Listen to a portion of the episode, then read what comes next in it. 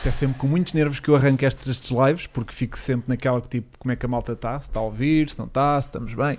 Vamos dar aqui um bocadinho de tempo à malta perceber se isto está a funcionar, porque hoje estamos a testar hardware novo. O nosso Gentilmente cedido. gentilmente cedido por Filipe Barreto, o nosso administrador aqui deste chat, que contribui, além da sua generosidade aqui de- semanalmente com a gestão disto, com também a gestão agora também já eh, a nível do hardware. Não, é, foi recém- recém-nomeado administrador informático. eh, Sim, é agora quem gera nossas redes e Sim, a nossa E também o- a, a nossa fonte de informação. Yeah. Som atraso. Calma, mas isto não é culpa de hoje do coisa, isto é culpa que isto realmente estamos a, a- a- a- a- mas com atraso. Ora bem, isto hoje. uh, será que tem muito delay? Pim. Mas isso a gente agora consegue coordenar. Pronto. O que a gente conseguir fazer aqui hoje uh, temos é delay. Ok. Som atrasado. Som atrasado. Hum, então, o som está um bocadinho baixo. Espera aí. Vou levantar aqui um bocadinho. Ok. E enquanto André faz agora aqui as apresentações, eu vou tentar ajudar ali a Joana com a sincronização do som. Está bem? Então, Pronto. boa noite, malta. Bem-vindos ao podcast do Caroline TV. Esta noite, belíssima noite, uma noite quente, aqui na presença do grande Francisco Silva Melo. Não se Oh. esqueçam de segui-lo nas redes sociais. Francisco underscore Silva underscore Melo underscore. E, E- hoje trago-vos para. Espero que vejam bem. Esta t-shirt clássica, uma verdadeira t-shirt lendária. Já cheira a mofo, não é? Adquirida, vou-vos dizer isso, podem não acreditar, em 1995, é quando uma viagem no tempo da Nossa Senhora a Monte Carlo, um ano depois do chefe ter morrido, e que isto é t-shirt oficial do S do Senna. Isto sim, uma t-shirt, na minha opinião, lendária. E, e Tive agora que mandar é apertá-la, porque na altura era um- uma pessoa que estava mais pesada, e, e agora sim, está pronta a ser usada, e claro que tinha que trazer hoje para o canal online, cena sempre, cena sempre. Mas, mas por curiosidade, tendo em conta que compraste em em 95, onde é que a compraste? Ou seja, onde é que Mónaco. adquiriste? Sim, sim, mas uh, Numa loja oficial Prémio... da Fórmula Não, não, eu fui lá Ah. após GP. Uh, no Mónaco havia lá uma loja de artigos de Fórmula 1 e a cena tinha morrido há um ano, não é? E, e havia muita memoráblia do, do chefe. Memorável, é, gostei. Gostaste, não Gostei, gostaste? toque assim espanhol. uh. Bem, uh, Ah, e já agora, ver como é que connosco temos também Hugo Marcos, como não podia deixar de ser. Penso Como- que é um nome dispensa apresentações. Temos aqui o Marcos, piloto, podcaster, test drive. vamos deixar isto agora. Vamos deixar isto agora respirar um Rolar, bocadinho. A ver, não, vamos deixar respirar um bocadinho a ver como é que está agora. Ah, Agora está tipo uma definição assim mais ou menos neutra e vamos sentir a malta tipo. A ver como é que é que a malta sente Olá, isto. Boa noite, mãe. Olha, tua mãe é que não falha. boa noite. Não é que uma porcaria deste podcast que coisa. Não mexe, está não bom. mexe, está bom. E porquê é que foi mais rápido? O chamado fundo, não mexe, está bom. Exatamente, Filipe Mas- Barreto, loja da ACM na reta da meta, bem visto. Mas convém só esclarecer aqui uma coisa, o que se me permites, que é explicar aos nossos queridos eh, ouvintes, seguidores, eh, como te quiseres chamar, como é que nós solucionamos tão depressa este problema. Porque hoje, na realização, Não temos... Temos Joana e não Vasco, que é Exatamente. assistente. Já agora, Joana Fine colaboradora. Art Teixeira. Exatamente. Agora No fundo, no, malta, no o que se passa é o seguinte: Vasco recebe os louros, mas quem faz o dirty work, o trabalho de bastidores, eh, é Joana. Yeah. Portanto, uma grande salva de palmas para a Joana. Vou pôr menos 150. A malta diz que está bom, mas podem tipo estar quase lá. Ou seja, ainda posso atrasar um bocadinho. Ui, mas imagina que agora mexes e, e vai desconfigurar isto. Está Yeah. bom, está bom. Yeah. Uh, o som parece estar um pouco mais baixo que o habitual. Então posso subir um bocadinho, malta. Isto é, isto é tudo por vocês. Isto hoje é tudo por vocês. Estão a dizer Pronto. que está top. Estão- a maior parte das pessoas está a dizer que está top. É, não o que é mexe? que a maioria Então diz. Não mexe. Não, Não, mexe. então está bem. Pronto. Então, uh, opá, a tua mãe está a dar ali força, já viste? Já. Pá, Não é porcaria, Hugo. É top. Exato, mãe. Já aumentei um bocadinho o som, já estou aqui a sentir a estourar nas orelhas, portanto acho que já deve estar bastante bom. Portanto, eh, só quero reforçar então um grande abraço para Vasco Estrelado que está em casa a recuperar de me ter estado, eh, eu ia dizer a ajudar, mas a ver reparar o seu Puma, porque de ajuda, meus queridos, não a vi, mas ainda assim conseguiu-se constipar. As melhoras, Vasco. É, as sabes que a idade não perdoa.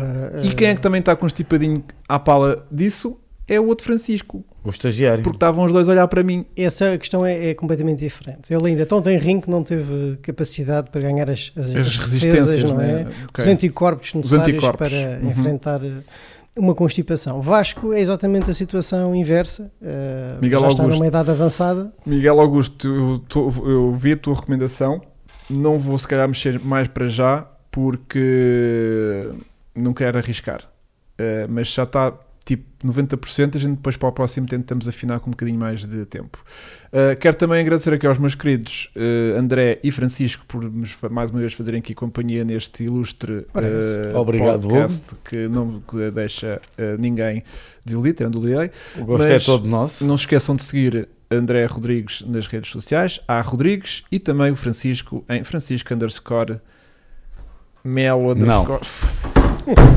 Francisco underscore Silva underscore. Melo underscore. Francisco, não havia um, um- um nome mais fácil? É pá, foi na altura que eu me Melo já lembrei. estava. Francisco Melo Agora já não estava. posso mudar, que eu Ah. quero homenagear o apelido da minha progenitora também. E portanto é por isso que está Francisco underscore Silva e underscore Melo. Fazes Muito bem. fazes. Muito bem.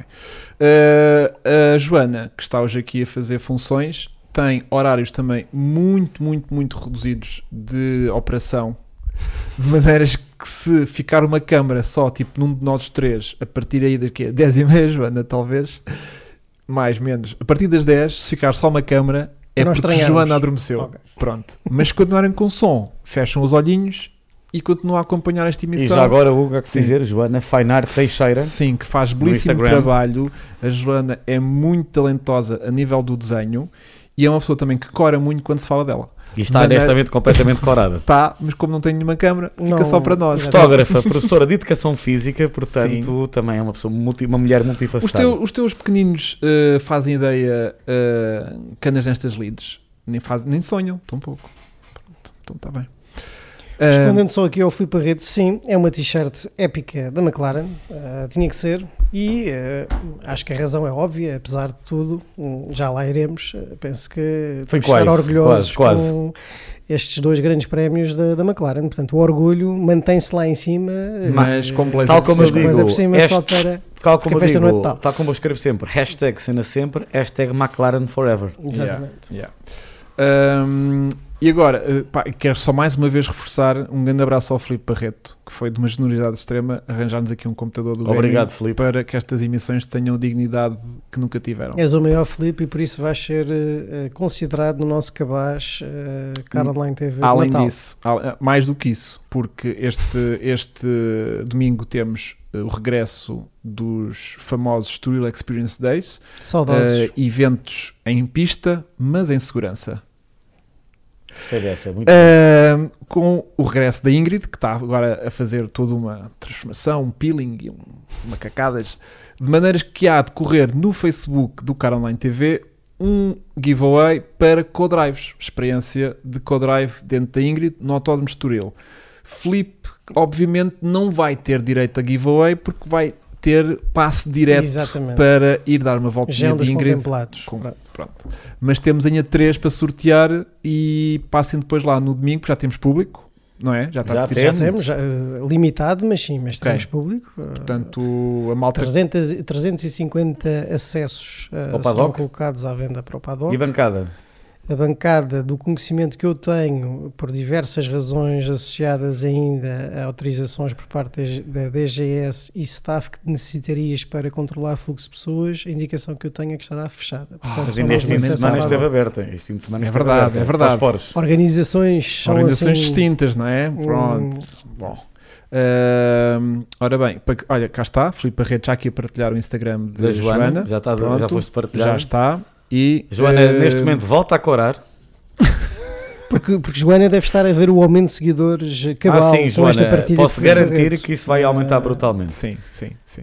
Portanto, isso não acontecer. ahm, Isto está um momento de Francisco Approved. cá Fica está. já, joana.fineart.teixeira. Acabo de fazer o momento Francisco Approved. É aqui Está a nossa professora de Educação Física, barra fotógrafa, barra designer, o meu momento Francisco Approved Elogios incríveis em direto. Exatamente. Outro momento que vamos ter mais logo é um cheirinho daquilo que eu vos vou dar agora, ok? Que é quem é que fez pódio em Vive, Vencedores. Spa Vencedores. vencedores E é vencedor, desculpa. Spa 82. Quem é que venceu, dizes tu? Sim. Pronto. Queres que eu responda já? Sim, porque é para um cheirinho daquilo que vai acontecer depois no final em mais quantidade. Pronto, vamos chamar nerd, mas o Grande Prémio da Bélgica nesse ano não decorreu em Spa, mas sim em Zolder. Foi o fim de semana trágico em que morreu o grande Gil Villeneuve no É sábado. Ei. E quem ganhou a corrida no domingo, uma ultrapassagem na penúltima volta, foi John Marshall Watson no McLaren Ford. A ultrapassou Keke Rosberg. Gil Villeneuve que vinha furioso com o Didier Perro, eh, Do- da Pironi. corrida Isso anterior é- ainda. domínio é- público agora. É verdade, não, mas isto é. Aconteceu é- ontem, deu no, telejornal. mas- o que é que se passa aqui? Joana, também viste essa corrida? em Está 82? bem, está bem documentada Está esta, bem esta documentado. ação. O Gil na qualificação até está a ser mais rápido que o Pironi. eh, Um erro de julgamento e levantou o voo passando por cima do carro de Jochen Mass. E, mas não vejam, é, é- infelizmente, é infel- infelizmente isso pode ser visto no YouTube com facilidade, mas, pode, mas é horrível demais. E eu sei que agora disse isto e eu sei que vão ver, mas não sejam mórbidos e evitem ver isso. Vejam as coisas boas do Gil, que há muitas no YouTube. Malta já vê procura. Quando- quando. Quando o tenta entalar o mel leva uma tacada desta. É verdade. Eh, eh, Bom, a, partir deste então- momento, a partir deste momento não nos podemos referir a Francisco Melo como Francisco. Temos que utilizar a expressão Deus. Deus. Eh, Pedro lenda. Jacinto. Lenda. Ou lenda. Lêndia. Sim. Não, mas pronto, isto é Mas só vamos- um cheirinho daquilo que vai acontecer ao final deste podcast, lá mais para as Vamos 11. ter challenge Francisco Melo, portanto fiquem connosco até ao fim da emissão. Se Yeah. isto não for motivo para nos acompanharem, não Yeah. sei o que será. Yeah. Mas Eu- vamos agora ao presente, não é verdade? Sim, vamos ao presente, vamos a mais uma corrida. Mas antes disso, Ah, antes disso, tínhamos combinado que Desculpa. tínhamos que abrir com um tema fraturante. O documentário eh, Schumacher. exatamente, Pois era. documentário Schumacher. Enquanto vocês fazem isso, eu vou só levantar um bocadinho o som deste podcast e vocês continuam, está Ah, bem? é, Ok. tu, tu eu, terminas, tu eu terminas. já vi o documentário. Também.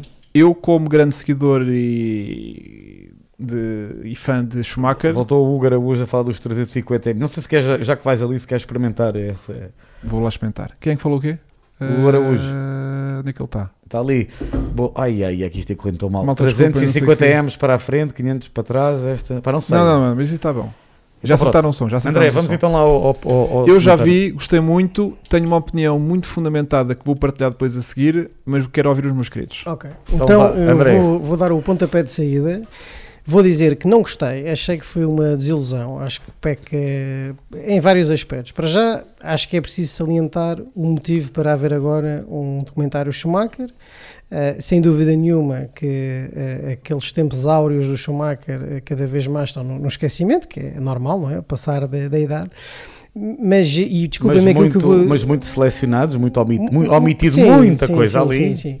E, e, portanto, eu, eu acho que não gostei por. por- por, eh, vou, vou apresentar assim. Acho que os factos foram claramente romantizados a Totalmente de favor eh, do- de- da figura de Michael Schumacher, tentando lhe dar uma perspectiva um bocadinho mais humanista.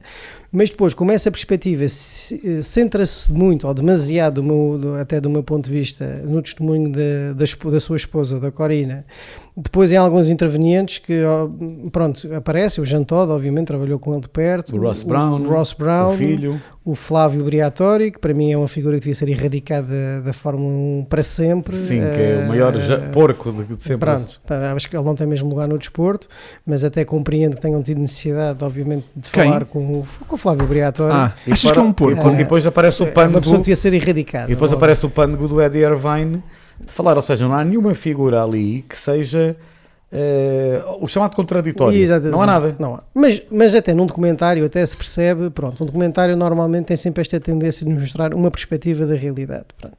E para o bem e para o mal. Nem sempre os documentários, ou raramente os documentários, mostram dois lados da moeda. Mas eh, pronto. para mim, em- não em- são uma reportagem, não fazem um contraponto, sei. não. eh, eu percebo o teu ponto de vista. É, Olha, em, Normalmente co- em são sempre contrapartida, o documentário do Tiger, outra grande figura, quem quiser ver, aí sim está o contraponto todo feito. Ok. Viram? O Tiger, Woods. ah, pensava Woods. que agora que era o Tiger, mas era o outro, que era aquele domador de leões. Não, não, não. É o, eh, o, o Tiger Woods, o considerado maior golfista Sim, de sim, sempre, sim, fez sim. o documentário. Aí está, mostra o bom e o mau, mostra tudo. mas já, pro- já, já dei um toquezinho no som e já dei mais um atrasinho no coisa de sincronização a ver se o delay melhor- melhorou. Agora, para mim, que estavas a falar do Fábio Briatore, eu, para mim, eu, Briatore. Briatore tem o melhor, o melhor, Os melhores óculos de o sempre. melhor também, a melhor voz de, de, de bêbado de sempre. Sim, completamente. Adoro E, aquilo. e aquele talvez, sotaque. e talvez nunca vi sotaque. ninguém a falar tão mal inglês. Yeah, mas Felipe adoro. Massa é uma coisa horrível, mas Sim, não, mas, mas, o, mas, é, mas é aquele inglês de velho que eu acho graça. macarrónico. Sim, Sim. adoro, adoro, adoro. Eu, eu- o Rosberg, naqueles podcasts deles, entrevista o, o, o gajo Não durante. percebe o- nada. Pá, aquilo, o gajo tem, que- ou, ou um gajo está completamente focado naquilo para tentar decifrar tudo aquilo que ele diz, não é aquela merda que tu metes tipo de fundo e É. estás tipo a ouvir e É o estás tipo. É mafioso mesmo. Sim, ele já Yeah, está um bocado a Adoro, mas tá? adoro, eu adoro as histórias dele. Fomos àquele hotel, depois tratámos o gajo, depois ligámos para o outro, depois fizemos isto acontecer. Pá, adoro isso, meu. Vocês não conseguem ver essa vida? Não, não gosto do Briatório. Vejo essa vida de um bocado gangster que ele Yeah, trata. não, isso é, br- não é brutal. É, mas, é, mas é sinónimo também de outros nomes que viveram. O Eddie Jordan também era assim um bocado maluco. Quem, quem se lembra do Eddie Jordan como, como team manager? Sim. eh, Mas o Eddie, é assim. mas o Eddie é. É. diferente, não é? O Eddie. O Eddie só tem um defeito que é um tipo que também gosta de falar muito, às vezes sem Mais. certezas de nada e atravessa-se Yeah. e diz coisas que depois não acontecem. Tá mas, top. Aquilo não é inglês italianizado, aquilo, aquilo não é inglês. Ele não é bem inglês. é. Mas adoro, mas adoro e acho que era Pronto. bonito. Eu, Mas eu não, falando- eu não gosto, não suporto desde aquele episódio com Sim, o Fernando mandou- Alonso, Nelson mandou Piquet espetar o Piquet, pronto. eh, Ah, eu já não o não- desde Mas 94. Mas desde daí então não suportava. Mas a, a, a, que a opinião era em relação Ao ao, documentário. ao documentário. Pronto, e, e para concluir, portanto, acho, acho que há este ponto romantizado. Há aqui eh, já no chat estão a destacar e, e bem o João Pires, Rui Carvalho, Pedro Rebelo, hum, porque é que aparece o, de facto o Marco Weber, porque, é que- porque Sim. o Marco Weber não tem nenhuma ligação ao Michael Schumacher, zero. Hum, Que eu Ok, saiba, nunca pior, foi sequer. pior. Nunca o teve como referência, digo eu, pelo menos nisso nunca foi público, que, que eu, que eu tenha conhecimento, pelo menos Porque é que o. Rubens Barrichello não apareceu? Exatamente, porque se calhar era um, era um, Nem era um colega que- de equipa mais Não, controverso. e eles não acabaram bem, a darem-se bem e acabaram a darem-se Sim, bem. não, era, um, era um colega de equipa controverso. Mesmo o Porque próprio é que não Nico? Rosberg Porque é que não podia ter entrado, mas não interessa porque, é que não perguntaram porque o ao Jacques bateu, Villeneuve? copi- exatamente, mas não interessa porque o bateu copiosamente eh, como colega de equipa, ok, em fases diferentes, mas obviamente o Rosberg no- no- na comparação direta com o Schumacher foi sempre melhor, portanto toda a gente achava que o Schumacher se calhar chegava e o miúdo ia ser afiembrado. Porquê é que não entrevistaram o Fernando aconteceu. Alonso?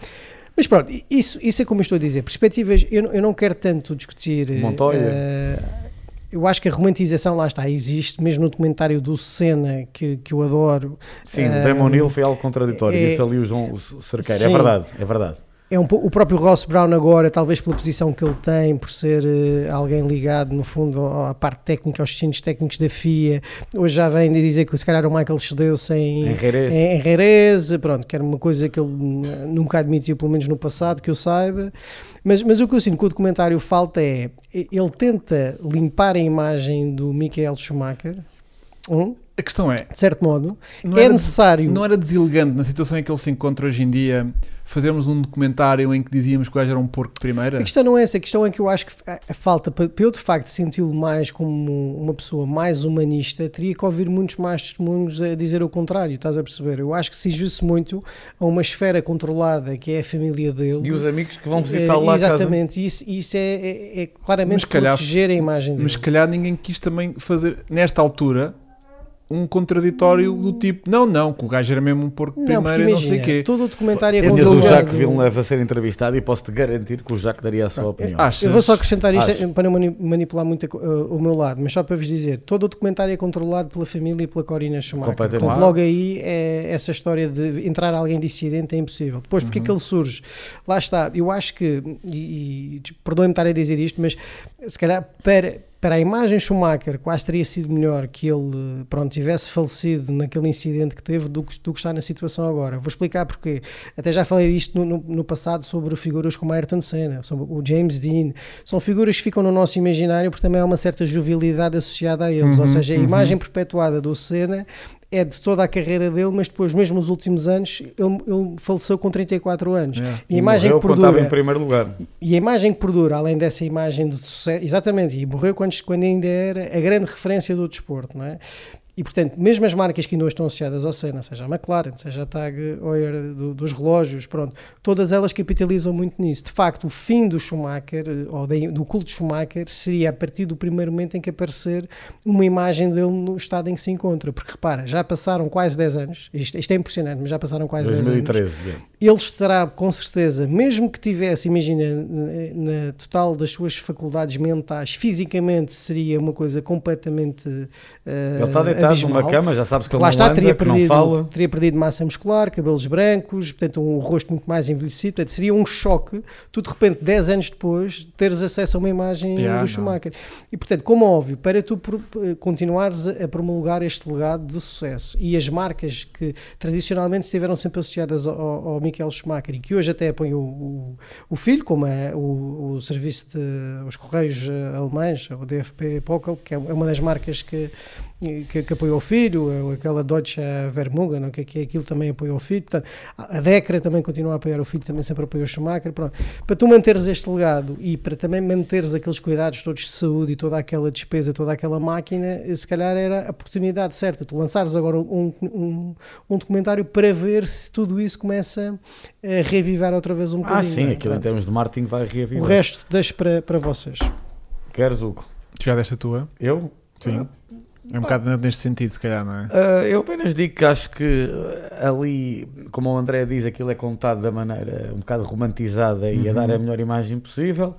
Mostrou ali uma longa entrevista dele quando estava perturbado com a morte do Senna. E eu, eu acredito genuinamente que ele ficou. Até mostraram que ele tinha um póster do Senna quando andava nos karts. E isso é público, ele idolatrava o Senna. Mas também ali na parte do pódio mostraram aquela parte antes de ele entrar no pódio. Claro que não mostraram quando ele estava no pódio, com a taça, a rir-se e a celebrar. Volto a dizer, e acredito que lhe tenham dito que ele não achava que o Senna ia morrer. bem. Mas eh, está errada aquela atitude e, foi, e, e muita razão que muita gente, sobretudo da minha geração, da tua geração, que não gosta dele, é por causa momento, desse momento. E isso momento aconteceu, não foi mostrado. Ele não, aquela imagem que mostraram antes do pódio, não, ele celebrou.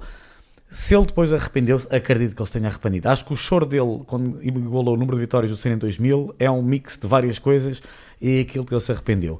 E depois, eu não gostei dele, primeiramente por isso, não gostei dele porque dizem, ah, mas o Senna também foi porco. É verdade, o Senna em 90 em Suzuka atirou o Prost para fora sem travar. Antes foi o Prost a fazê-lo. Também há- muita gente esquece disso, que eu acho sempre surreal.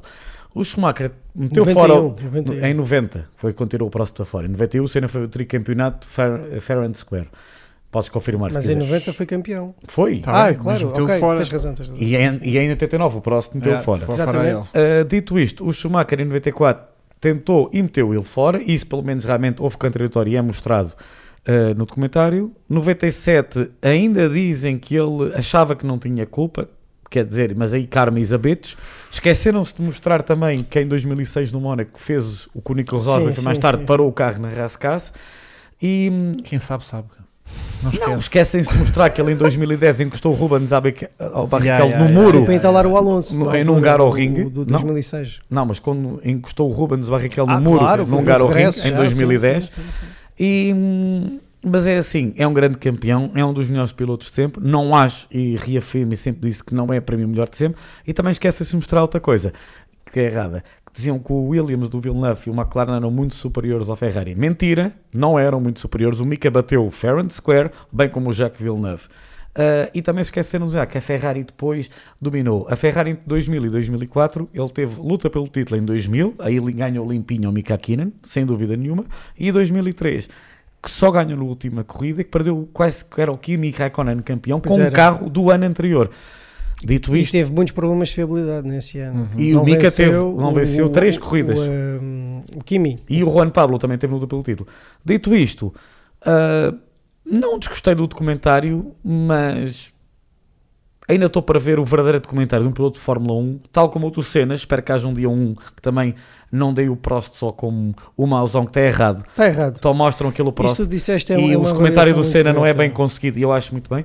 Estou à espera que um dia faça um documentário de uma grande lenda da Fórmula 1. Certo, até agora há bocado escreveram. Um filme do Rush, fantástico, top, muito bem. Um bocadinho uma parte mais romanceada ao normal, tal como o filme do Ford versus Ferrari. Que não é bem o filme. Eu gostei muito desse também. Eh, Dito isto, é a minha opinião, Hugo. Desculpa lá entusiasmo. Não, vou só agradecer aqui ao Ricardo Aguiar pelo seu superchat. Obrigado, Obrigado, eh, Ricardo. a todos vós que ajudais, abraço. mas também fundamental o like que acaba por também ajudar aqui a dar aquela moralzinha bacana. eu, só like, como malta. entusiasta de Schumacher e eu, pegando aqui nas vossas palavras, não querendo estar a repetir, até porque vocês estão cheios Tens de oferecer um razão. quadro e tudo. Temos ali um quadro assinado pelo próprio Schumi e que. não é, foi não. Foste tu, Está cabrão. assinado por mim. Foste tu, cabrão. Aquilo diz Schumacher, meu. Estou a Schumacher, brincar, estou a brincar. E também cais em todas, meu. Uh, de certa forma uh, percebo o vosso ponto de vista, mas queria destacar também o notável trabalho que ele fez pela Ferrari, Sem dúvida. de ter apostado num projeto que estava na, pela hora da, da, morte. O carro, por simplesmente, era mal demais ao início, quando ele o primeiro, provou, sim, já. o de 96. E, e tudo bem que vocês dizem com alguma razão que ele, dos cinco campeonatos que ganhou de seguida pela Ferrari, Uh, houve ali dois ou três que Só dois é que ele teve. Foram assim mais ou menos tremidos, mas os quatro que ele perde quando foi inicialmente para a Ferrari, também houve lá dois ou três que os perdeu também assim meio sim, na, na negra. Na última corrida, yeah, sempre. Portanto, também não Mas foi. foi batido pelo Mika Numa, nem em Sim, 99 sim, sim, partiu sim. a perna. Uh, há quem diga que é, é erro mecânico, nunca vi confirmação, erro próprio. Ganhou em 2000 e, e, e, em 97 perdeu porque tentou jogar o, o Gil Yeah. o Jacques Villeneuve para fora. O que é que aí o karma foi Yeah. betes? Há documentário, sim senhor, Paulo Ferreira, sobre o Fanja na Netflix. Muito é muito bom. bom. Recomendo é muito também. Bom. É Eu muito já comecei a ver, E é verdade, aquilo- e, e peço desculpa, Aquelas imagens em preto e branco. Yeah, o aquilo- o página é para Dudu, mim. o PT tem razão, vai ser em em 2023 um do cena na Netflix, é, é verdade, está a ser gravado, sim. Boa. Ah, o Bellini já cá está e já fez like. Um grande abraço para ele. Abraço, Ah, Belo. Obrigado, Bernardo. Diogo Espanha, Lopes, né? nosso querido amigo Ora, Diogo como Lopes. estás, também. Bela? Tudo Um grande bem? abraço ao Diogo, um grande abraço ao Garaújo, que é provavelmente o maior entusiasta hoje em dia de Ford Pumas em Braga, Não. e especialmente se for em cor-de-rosa. Está fortíssimo este fim de semana, eu já esteve presente em encontros, o próprio. Jennifer Puma vai. É Jennifer. É Jennifer, vai no fundo Jennifer ultrapassar o Garaújo em Ah, todos os sim, planos sim, mediáticos, sim, sociais, de entusiasmo, de love, good feelings, tudo. Ele estava aqui com um pequeno eh, problema, isto porque já são também 10 da noite e não chegaram sequer à corrida de, de Rússia, mas, Depois vai ser sempre mas eh, no fundo eh, o Garu já tinha o carro na sua posse quando foi agora as corridas em Braga. É Eu pude ver ali um sneak peek. Pronto, mas ele estava a arrebentar para levar o carro com ele lá para o circuito e se o tinha feito nessa altura, ele não tinha tido qualquer tipo de protagonismo na corrida do Cid, porque a Jennifer ia roubar todo o Exatamente, protagonismo. exatamente. Portanto, ainda bem que ele tomou a decisão. eh, um bocado também obrigada por mim, porque não tinha sido o vídeo da revelação da asneira que ele tinha feito. Ahm, ah, Ricardo, um grande abraço para ti outra vez. Não apareceu mensagem, mais uma terça-feira com boa companhia, boa live. Obrigado, meu, obrigado. Mafalda Abreu, Mafalda- do Bruce Ma Também já ouvi. não há. Ah, sim, senhor. No Netflix? Nunca, Não está ah, não tá no Netflix, Não tem, é que, Netflix. tem que se calhar por outros Sim, meios é- ah, ah, baixá-lo. Eu já ouvi Podes e é alugar- espetacular. Podes alugar na iTunes Store, por exemplo, está lá disponível, que eu já fiz isso, portanto, ou comprar. Ah, Ou comprar ou podem, podem, podem fazer como bem entenderem. Pronto. É. Queria só para terminar aqui o tema do Schumacher, que achei que foi um documentário ligeiramente fraquinho, mas gostei de reviver aqueles meus anos de ver aquele homem a puxar o Ferrari de cá para cima onde ele merecia estar e gostei muito de todo o empenho e de aquela coisa de ganhar à força toda. Isso era uma coisa que eu por acaso queria destacar, que é, Hum. não há dúvida nenhuma, toda a gente sempre É, elogiou a a, o cultura de trabalho do, Yeah. do Michael Schumacher. Ah, e acho que pá, isso ficou os gajos à noite lá em Mugello É. a, a- a testar a. Sem dúvida é cultura de trabalho, mas também é que Ah. relembrar que o Ayrton também já o fazia antes, mas isso é sempre. Sim, não, não estamos, a, não estamos a que o Ayrton não fazia e, e tantos Sim, outros mas não foi o devem primeiro, fazer. mas não claro foi o primeiro não é a fazer. primeiro, mas, mas há, uh, há- o Coulthard contava isso. O Coulthard já ouvi contar isso de, de alguém que o Coulthard chegou a ser piloto de testes Chegou, e de- foi da Williams antes, antes e quem é que ele, ah, que ele gozava com o Mansell. O Mansell chegava lá o dava corte, duas ia voltinhas de coisa e golfe. basava para o golfe. E o Senna ficava lá tipo pumba, pumba, pumba, pumba e no, depois o Senna magoou-se, não podia fazer testes no dia seguinte, mas no dia seguinte estava lá outra vez para ver que tipo de input é que o Coulthard Sim. dava, não sei o quê. Esse tipo de empenho, pá, vem destes grandes campeões. o Senna era muito controlador também. do- Exatamente. E o Schumacher tinha Mas- isso, pá, de, de- de- se dedicou, pá, a Corina dizia isso, que que estava lá na tenda, comia com ele, ele voltava para as boxes, depois ia lá comer qualquer coisa, dar um beijinho, voltava, e tipo, ela, tipo, ah, a minha vida é isto, estar atrás de gajos nestas macacadas. Também, Bernardo, Mas desculpa lá, mas estás enganado. O Senna Quem? foi o, Eu? Bernardo Belo. O Senna Tu foi o primeiro ele Claro que na digo, eu estou sensível. Ele na sensível, meu. Eu vou apresentar factos. Se quiseres, Bernardo, procura. O Senna foi o primeiro piloto na Fórmula 1 Sim. a, a- a- a apostar a sério na preparação física, que o seu preparador físico era o Nuno Cobra, depois de ter ficado quase desmaiado na África do. Sul quando pontuou pela primeira vez em 84. E foi o, não foi o Schumacher, foi o Senna. O Schumacher, sim, subiu para outro nível, isso é verdade. Mas o primeiro piloto a dedicar-se verdadeiramente à preparação física e depois generalizou, aquelas, aquelas corridas foi lá nas praias o Ayrton Ipanema, né? Senna. Mas é verdade, isto é facto, eu não estou... Búzios, Búzios.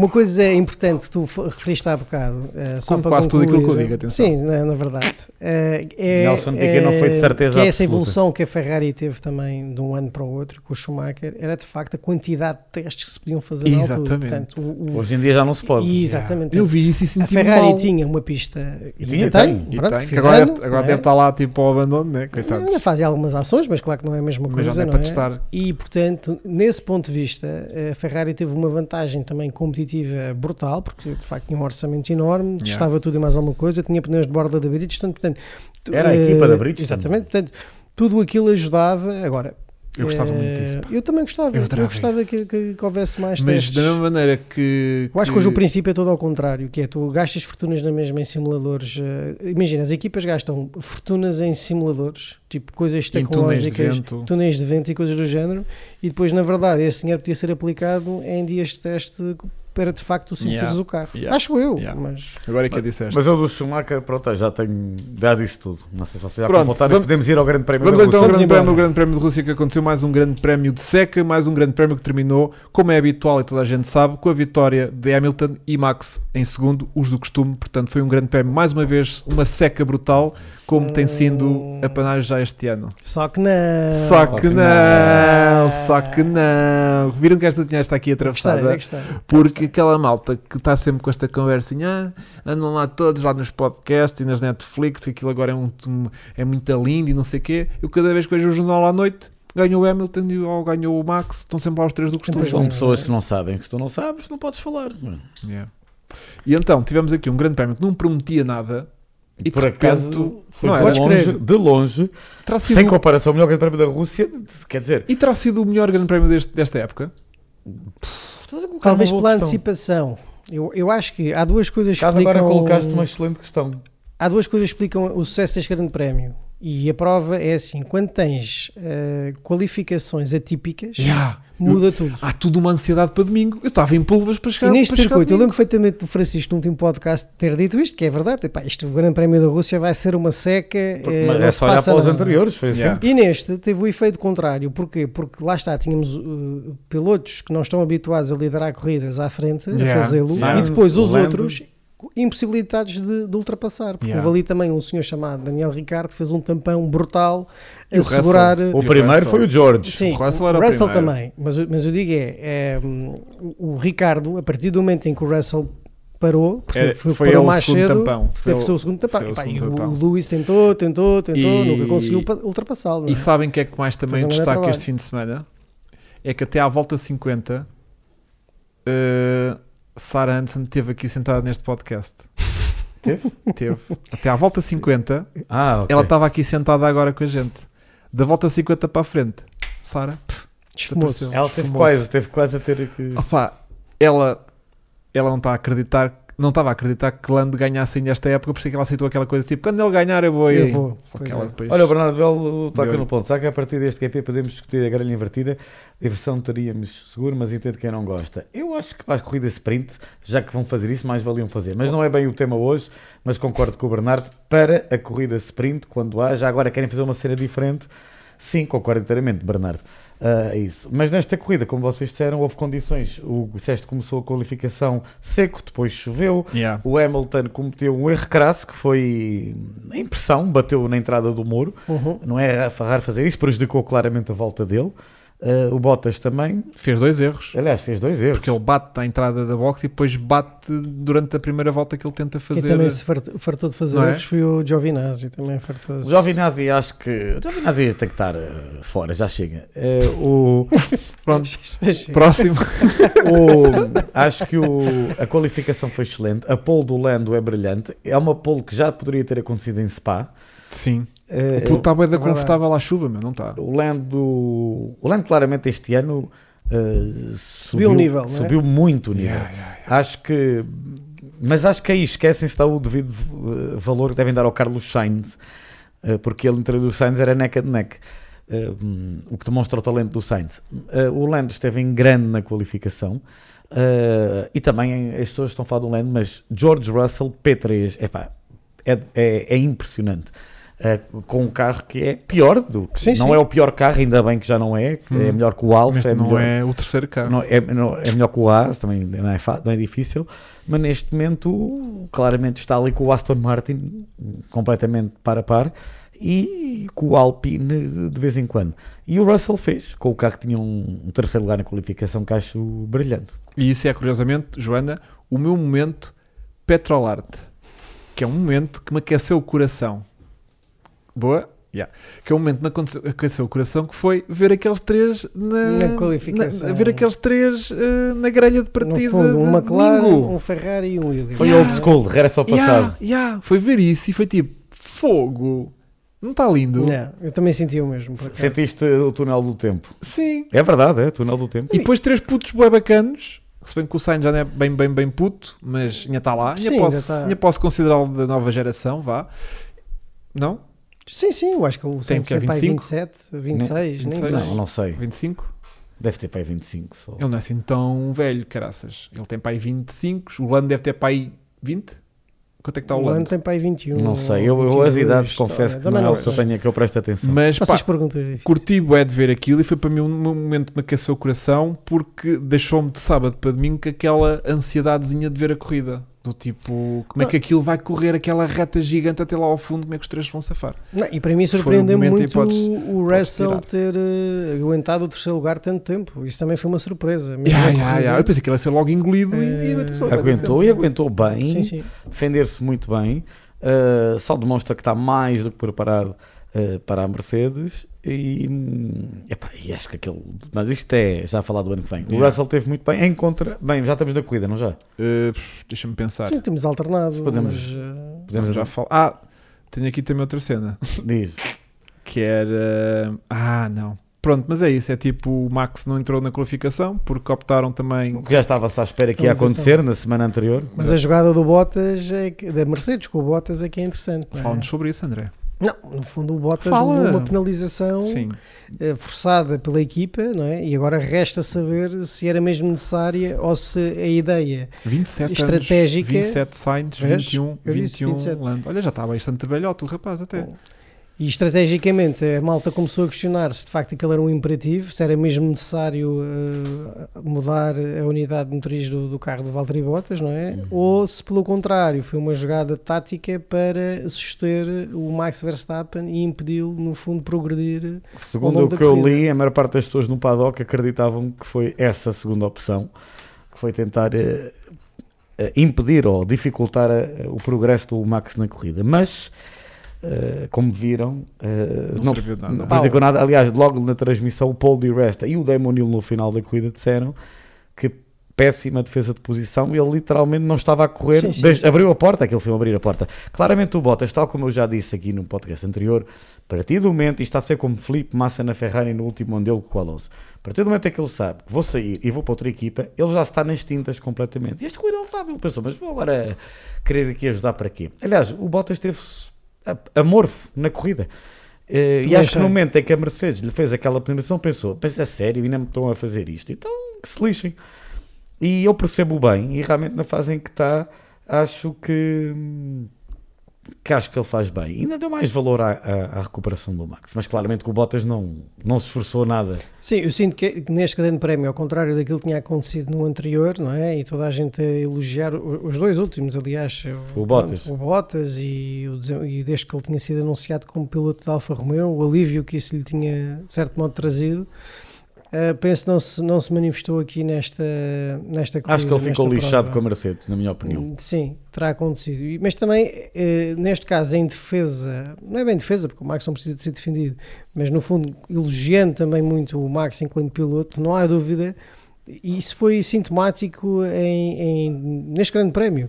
Que é, ele quando se compromete com uma ultrapassagem, eh, não há hipótese. É, é impressionante. O carro está lá. Ele, ele- o carro está lá, ele a despachar, a galgar terreno, é, é de facto.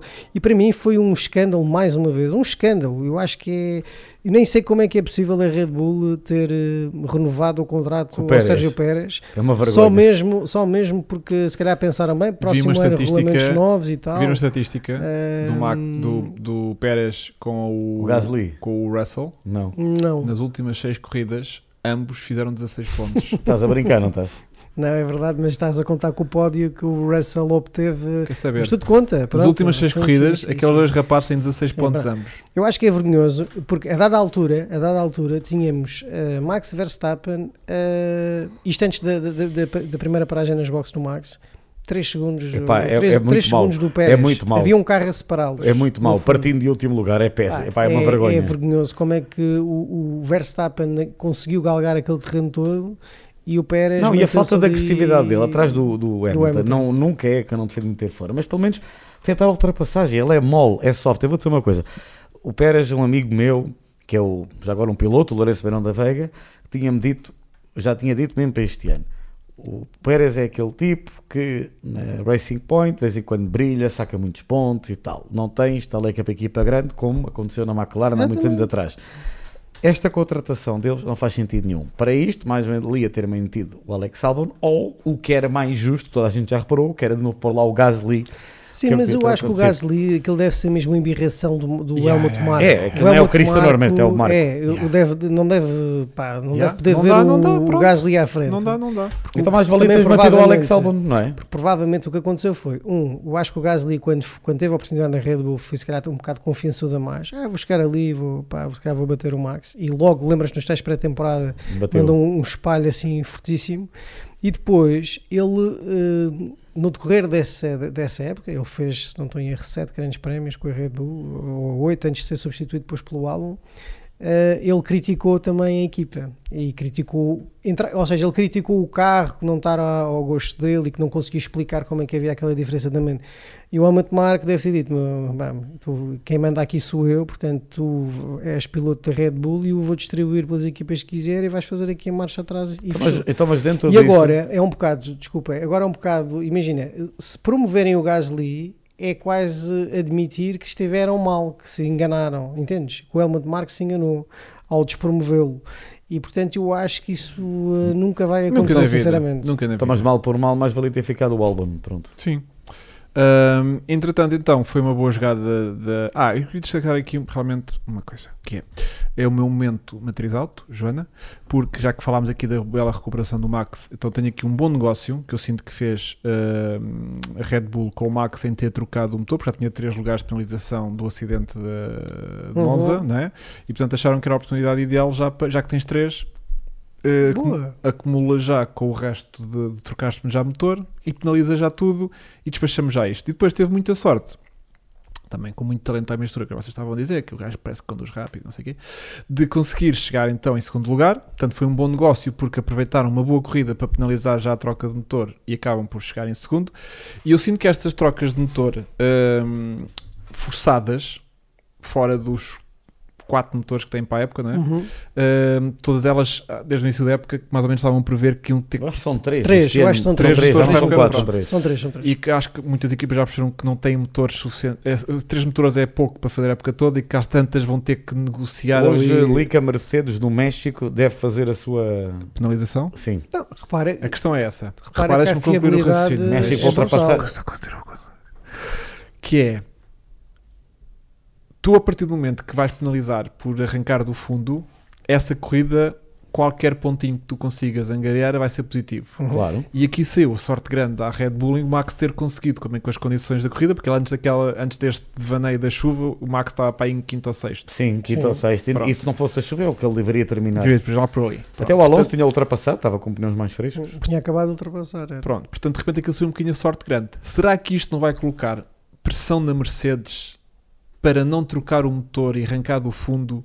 Porque dificilmente vão ter a sorte de arrancar do último e também chegar num segundo lugar ou numa vitória num pódio como o Max Não conseguiu acho. fazer. Não, acho que se eles trocarem no México, e contanto que o motor Mercedes é o mais potente, apesar daquilo ser alta alti- altitude muito elevada e tudo mais, Vai galgar posições acho que facilmente vai galgar Este foi o debate que eu tive hoje e com o vejo, Barreto. e vejo as- até só que no México a McLaren, não é? Pista com muitas retas, atenção, mas mesmo assim, mas aquilo é altitude ali é um bocado diferente da toda. Resumindo e baralhando, acho que a Mercedes irá fazer isso até por uma questão de segurança. Nunca esquecer Malásia 2016, quando o Hamilton partiu o motor quando ia em primeiro. E não foi só por isso que o Pronto. Rosberg ganhou o título. Eu Mas acho o- que a Mercedes vai fazer isso. E vai escolher a pista que, na opinião deles, não é? favoreça o mais possível o carro. Pronto. Porque realmente o que o Max fez, epá, se melhor que aquilo só ganhar. Isto a Red Bull fez a jogada de gênio. Exatamente. Por isso é que eu digo que se calhar isto vai colocar muita pressão na Mercedes e o meu debate com o Filipe hoje, a propósito daquele momento de merdas que eu penso por ter demasiado Certo. tempo livre nas mãos e que só é que me aqui um bocadinho ao Filipe, e chegámos a essa conclusão que pode ser agora um assunto sensível para a Mercedes porque o, o tiro saiu muito bem à, à Red Bull e eles calhar não se podem dar ao luxo de trocar um motor arrancar do fim e por exemplo se calhar chegar ali uns oitavos, estás a ver, sétimos lugares é uma grande, um grande déficit em relação. É só um debate, atenção, não sabemos o que é que vai fazer. Em piso seco, Hugo, circunstâncias normais, piso seco, pista fácil de ultrapassar, como diz ali o Bernardo, ahm, em pistas Será que eles vão fazer tipo Red Bull que se acontecer terem uma penalização qualquer de qualquer coisa, aproveitam e penalizam logo tudo também como a Red Bull fez, mas se não acontecer nenhuma, nenhuma situação em que haja penalizações, eles eh, proativamente não vão optar por penalizar o- o- uma troca É de motor ou coisa? É arriscado porque os Imagina, motores vão ficando cada vez Eu mais acho que é preciso primeiro perceber o que é que motivou a Red Bull a tomar esta decisão em primeira instância. E isso deve-se ao facto de o Max já carregar consigo uma penalização. Portanto, Pronto, ajudou. isso no fundo é o que Ah, vem potenciar todo o Eu resto. sei, mas, mas se seja, não eles fosse agora, assim, se calhar era mais à frente. Pronto, mas o que eles dizem aqui, bem, já que tem que levar com esta penalização Mais vale e que seja depois, agora. E depois eles viram perfeitamente no, no- já na qualificação. Eh, o motor foi trocado antes da qualificação ou já não sei quando é que foi trocado? O- Não Antes sei o da momento, qualificação. Não sei o Foi antes da qualificação, mas já nos treinos livres acho que tinha percebido que o carro também não estava com o anda- o andamento top. Ok. E portanto, com esta conjugação de fatores, decidiram, bem, agora que é um momento ideal, já sou penalizado em três, também não tinha carro aqui propriamente para estar no. eh, A discutir a a vitória. Que é uma discutir pista vitórias. Mercedes. Eh, exatamente, Eh, eh, e estatisticamente é Só uma pista, ganhou é a mesmo, Mercedes. é mesmo, mais uma vez ganhou Mais uma vez ganhou a Mercedes. Portanto, nesse sentido fazia sentido. E aí estou um bocado, como, como diz o Francisco, eu acho que trocar por trocar por uma questão de segurança, penso que não vai acontecer para já. Mas há aqui um sweet point que é: faltam sete corridas para o final de- da temporada. Fui, está Portanto, também não vamos acabar. trocar. Também, o que eu digo é: não vais trocar também quando faltarem duas ou três. Pois. Mas calhar também não vais trocar neste momento, eu diria, dependendo, obviamente, que agora não sei de cor qual é a quinta, eu Tu- acho que aqui na quinta seria o Sweet sweet, point spot, para o sweet spot para Mas a questão é motor. essa. A questão é essa. Eh, Imagina, imagina que Max tinha feito para aí nono, oitavo Não nesta é- corrida. Que era o que seria expectável. Expectável, Só não fez isso porque teve Pronto, sorte. a meio Mercedes de cá em condições normais, daqui uma Eh, corrida ou duas, que é- Atenção que se não fosse isso, o- teoricamente o Hamilton fazia segundo, que era um ótimo resultado, e o Uhum. Max sexto. Vá. É Yeah. verdade. Portanto, eu não Ah, sei eu não qual sei, é. Eu acho que- perdia alguns pontos, mas não Perdia- eram assim. mas, sim, tantos. perdia, mas perdia mais pontos. Perdia. mais. Perdia mais. Agora perdeu dois, não foi nada. Isto é um resultado brilhante Claro, para o Max. Perdeu os dois, não. Claro. Perdeu, Não, perdeu mais. perdeu mas- seis, mas ficou só com dois de atraso. Sim. Atenção, viraram, aqui estava com Exatamente. 4 É, de desvantagem e agora passou sim, a sim, ter sim, dois sim, de sim. vantagem. A próxima Correto, pista né? é Istanbul Park.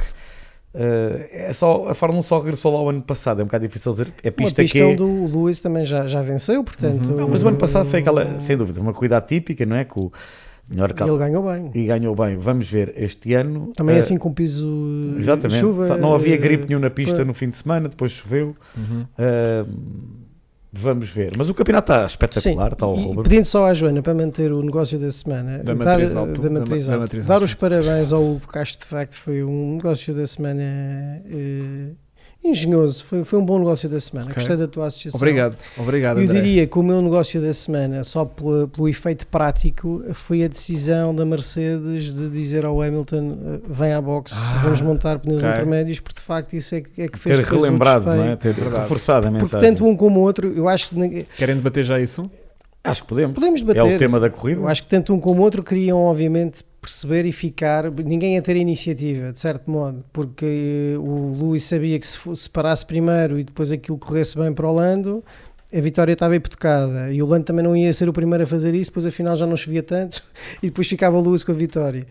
E nesse sentido, acho que aí às vezes é quando a equipa eh, se chega à frente e insiste mesmo com o piloto, atenção, que daquilo que nós estamos a ver, eh, tens mesmo. Agora, no passado o Hamilton já desafiou por várias vezes decisões de equipa e até se deu bem com isso. Ah, Então, o que é que- recordo mesmo um grande prémio que em é Silverstone que- que o pneu fu- rebentou, já tinham di- dito para entrar E ele e ele continuou. E, Então o que é que mudou correu desta bem. vez, André? O que é que fez o Hum. Hamilton agora a catar as ordens? O que é que tu achas que foi?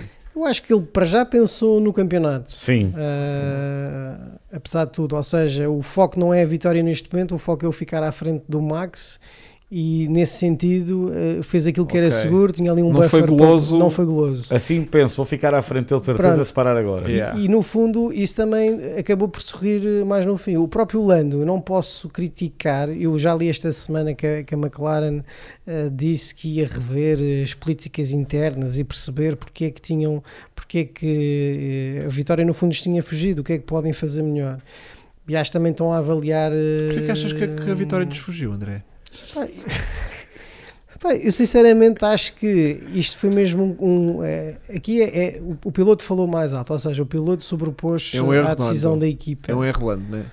É um erro de Lando, mas não. Tu vês não- por aí? Mas, vejo, mas acho que não pode ser censurado. Porque se eu te, imagina-te estares a liderar um grande prémio na sua totalidade, eh, praticamente, tirando obviamente a, a primeira paragem nas boxes, em que ele caiu para trás do pelotão, e sentires essa oportunidade à tua frente, eh, ainda por cima com condições atípicas que ele é muito bom. A malta estava aqui a gozar que ele já não é bom à chuva, é bom só com o piso úmido, porque depois à chuva eh, espalha-se. Mas eh, eu, sinto é que ele é um piloto que é rápido à chuva, é um piloto que está com muita confiança no carro, a controlar o carro, e sentiu que se calhar se fossem só uns pequenos salpicos, Mas a questão ele é, conseguia aguentar até ao Vou-te fim. colocar a questão de maneira diferente, parece que estás-me aqui a fugir à questão. A culpa foi do Lando ou da McLaren? Eu acho que a culpa, em última instância, é do Lando, se tiver que atribuir um culpado. Achas? Acho. Baseado na verdade que ele sabia. A McLaren já lhe tinha dito por mais do que uma vez que, que Tá a estava a chover. e que, que havia zonas do circuito específicas que estavam bem, com mais chuva. Mas a Mercedes, a Mercedes ou ao Hamilton disseram tipo: Olha, isto vai piorar de caraças. E ao, e ao Lando não disseram essa informação. Portanto, Sim. baseado na realidade que ele tinha conhecimento daquilo que passaram, eu, eu tomava a mesma decisão do Lando. A diferença é que o Hamilton disseram tipo: Entra, que isto vai ficar pior, vai por Eles nós. confiaram, ne- eles confiaram no bom senso, do, ou seja, apesar Mas de as tudo, comunicações de rádio das duas é equipas têm informações totalmente distintas. se- não sei se são totalmente distintas. São. Eu não vi o rádio todo. São, de um eu tive, eu tive a ouvir, eu, tive, eu vi as últimas 5 voltas dos dois carros. Ok. Viste? A do Lando É é deplorável. Quando ele fica em pista de slicks e desata a chover, eu senti-me eh, angustiado a, a- a- a- a viver aquilo. É um pobre coitado com pneus slicks à chuva, de primeira e segunda, devagarinho, a varrer eh, corretores, sim, a sair sim, de sim. pista, a, a- a dar de cu, a 20 a hora. É desesperante ir na cabeça daquele gajo que liderou 50 voltas, que, tem, que teve há 50 voltas a pensar ok, vou ganhar isto, vai ser a minha primeira vitória, tu boeda bem, tu boeda forte, e tens aquela última volta antes de entrar para a pista, de entrar para a, para a box, eh, com o carro, pá, tipo, não havia carro debaixo dele, Epá, a eu, eu sinceramente acho E- que a e- culpa. E o, o facto de ele ter ficado ali em pista foi tipo, a malta, acho que foi pouco, eh, a mensagem da McLaren para ele foi pouco explícita daquilo que, se calhar eles não tinham mais informação, repara, se calhar o radar deles não lhe estava a dar que ia haver realmente chuva com mais intensidade.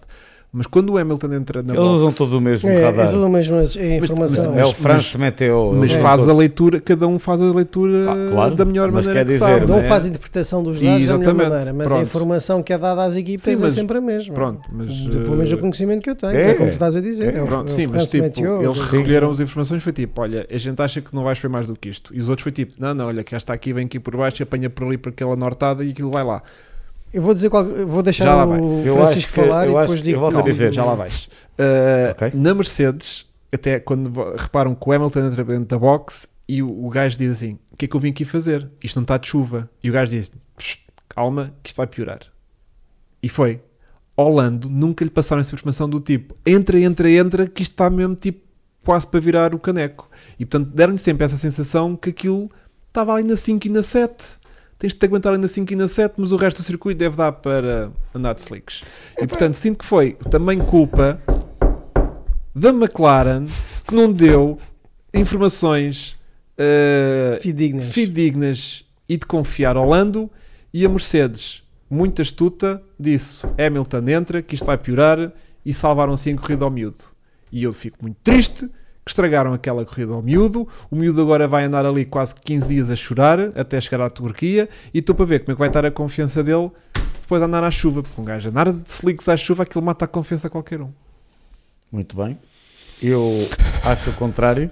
Eu acho que, em primeiro lugar, a McLaren devia ter sido, sem dúvida, mais incisiva a transmitir a informação. Depois, eu acho que o Lando, apesar de tudo, está no seu terceira, terceira época de Fórmula 1, ainda não tem uh, Agora pedigree, Quero só ver se tenho aqui malta a, exp- a apoiar-me ou não. a, a- a experiência para estar a dizer não, vou continuar porque eu é que sei.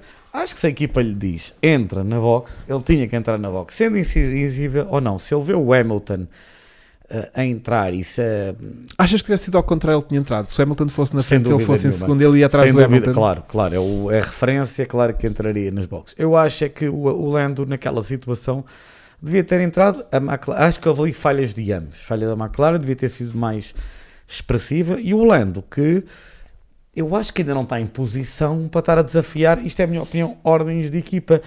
Eu, sei que é boa rebeldia e um gajo ter aquele tough, mas quer dizer, nesta situação, se a McLaren diz para entrar, entra, entra, ponto final. Estou a sentir Por- da.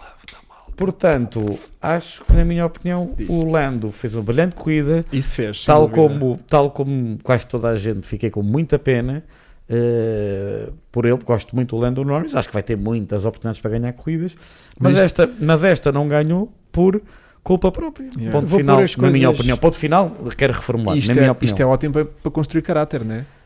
Claro que é. O- Porque isto vai-lhe dar ali não, um interessa, estofo. não interessa às vezes cais, mas interessa às E, vezes que tu levantas. Agora vai-se levantar ainda mais grandioso.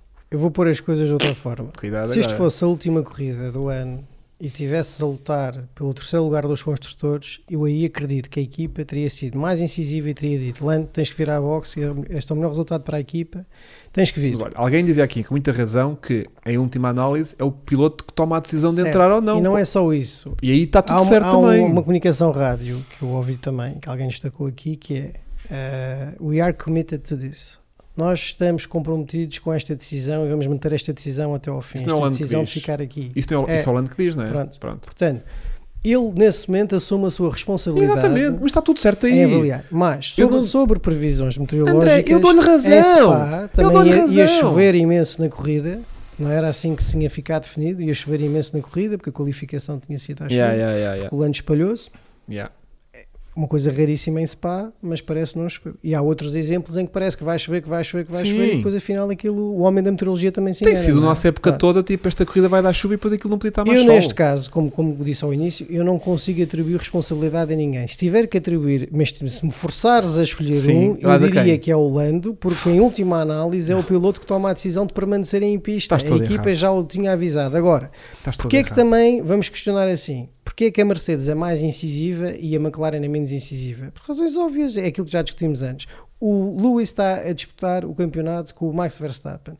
Aqui o melhor resultado possível era sempre ficar à frente do Max, fosse que forma fosse. Portanto, era, era preferível comprometer o triunfo e pensar no resultado global do fim de semana e da luta do campeonato do que o triunfo. McLaren é uma situação exatamente ao contrário, uma equipa que vem da ressaca de um triunfo, quer regressar aos lugares da frente, teve uma oportunidade de almejar a segunda vitória consecutiva e, portanto, tinha que pôr as fichas todas naquele resultado, porque eh, sabendo de antemão que, mesmo que as coisas corressem mal, a luta com a Ferrari está próxima, eh, mas eh, ainda estão à frente e, mais do que isso, quer dizer, é um lugar pontos, é um lugar importante, mas não é um lugar determinante. Neste momento, eu acho que é mais determinante entre ficar em terceiro e quarto, porque menos de quarto não vai ficar este ano, garantidamente. Portanto, entre ficar em terceiro e quarto, ou tu começares a somar mais triunfos e aumentares o teu pedigree, dares um sinal claro aos teus concorrentes que estás de regresso e a própria equipa motivar-se com estas vitórias, eu acho que é preferível ir em vitória. Portanto, eu se estivesse na posição da equipa e se estivesse na posição do Lando, tanto de um lado como do outro, faria exatamente a mesma coisa. Iria, teria ficado em pista e teria ido à vitória. Porque quem não arrisca não petisca. E agora, há, há situações em que às vezes isso é desfavorável e há outras em que vira só ao contrário.